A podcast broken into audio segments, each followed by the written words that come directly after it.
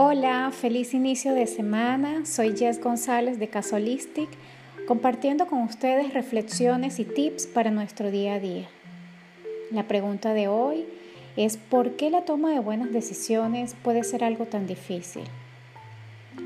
Y es que la toma de buenas decisiones exige mucha planificación y seguridad, ya que nuestras elecciones siempre deben tener un impacto positivo para nosotros mismos y para nuestro entorno. La elección entre las opciones de caminos a seguir implica un proceso conflictivo en el que es necesario equilibrar los impactos positivos y negativos. A menudo hay que elegir entre lo racional y lo emocional. En el día a día tomamos decisiones diversas todo el tiempo, desde qué ropa nos ponemos hasta algunas más significativas como qué carrera seguir en la universidad, qué emprendimiento, qué proyecto llevar a cabo, la compra de un bien o el inicio de cualquier actividad. Es natural que las decisiones más complejas suelen generar un estrés mayor, ya que tienen un impacto a mayor escala. Generalmente a la mayoría de las personas les resulta difícil tomar buenas decisiones, porque tenemos que elegir entre una opción u otra. Y es esta sensación de pérdida cuando necesitamos privilegiar solo un lado, lo que genera gran parte de la dificultad. Pero ¿qué pasa? Todos estos problemas están de hecho relacionados con la no aplicación de un método para ayudar en el proceso de cómo tomar buenas decisiones. Lo que sucede es que sin poder comparar correctamente y racionalmente las opciones disponibles, las personas tienden a bloquearse y no conseguir sus objetivos y no saben qué elegir. Pero ¿cómo tomar buenas decisiones? El proceso de la toma de buenas decisiones debe pensarse, sobre todo racionalmente, utilizando pasos de comparación, como les comento, y analizar que nos ayuden durante el proceso de la elección. Entonces, teniendo esto en cuenta, les presento 11 acciones que pueden ayudarte a tomar buenas decisiones. La número 1. Identifica el problema. El primer paso es el proceso de cómo tomar buenas decisiones, es identificar el problema. Debemos elegir entre las opciones disponibles cuando hay un problema que resolver. Así que saber exactamente con qué estás tratando es esencial. ¿Ok? El origen de todo. La número dos, entiende tus opciones. Al identificar el problema es más fácil analizar las opciones que se pueden seguir. Trata de verificar fríamente cuáles son los caminos disponibles, teniendo en cuenta principalmente tus valores y la repercusión de cada posibilidad. Número 3. Reúne informaciones. Veamos, por ejemplo, hay una expresión que dice dar un palo de ciego, que significa tomar una decisión sin ningún tipo de base. La usamos cuando elegimos un camino sin saber qué pasará, aunque por más que el futuro sea incierto, siempre podremos armarnos con el máximo de información posible, haciendo que esa elección sea mucho más segura y más correcta. Número 4. Conoce las posibilidades. Ya conoces el problema, ya has pensado en las opciones disponibles y ya tienes las informaciones a mano. Ahora es el momento de analizar las posibilidades considerando cada una de las opciones.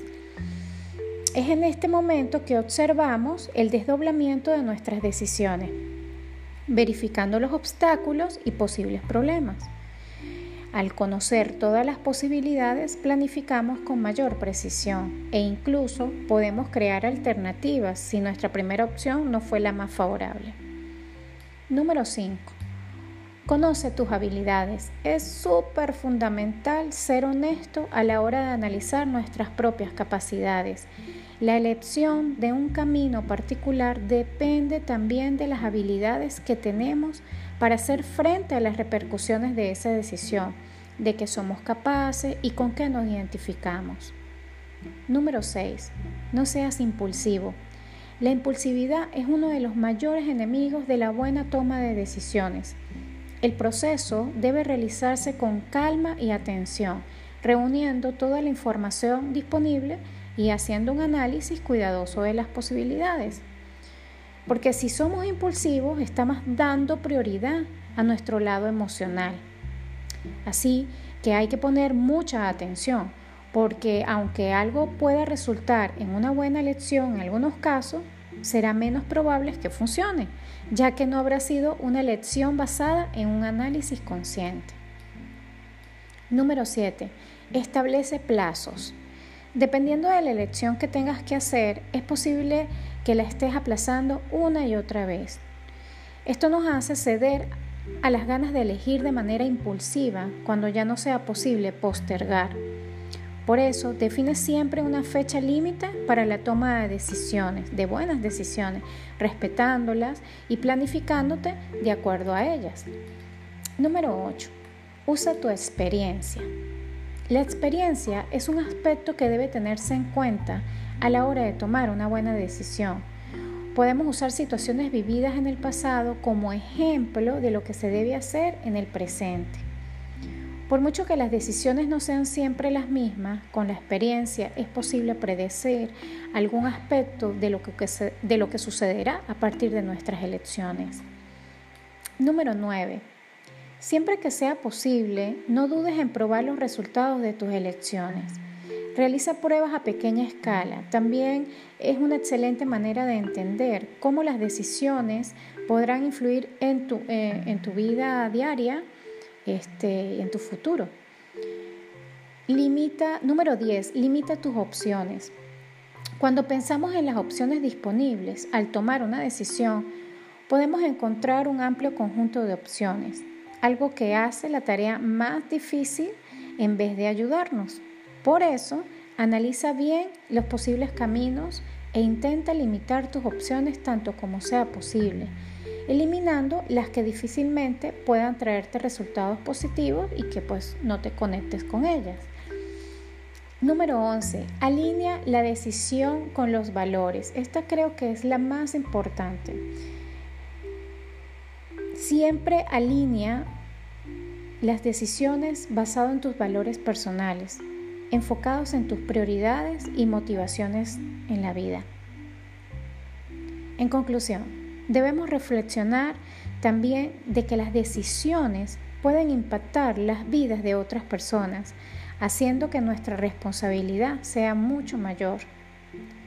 Te invito a que elabores una lista de las decisiones que actualmente estás por tomar y que te bases en tus prioridades para lograr resultados correctos y coherentes con tu ser. Gracias por escucharme en esta oportunidad. Los espero en nuestro próximo encuentro semanal. Chao, chao.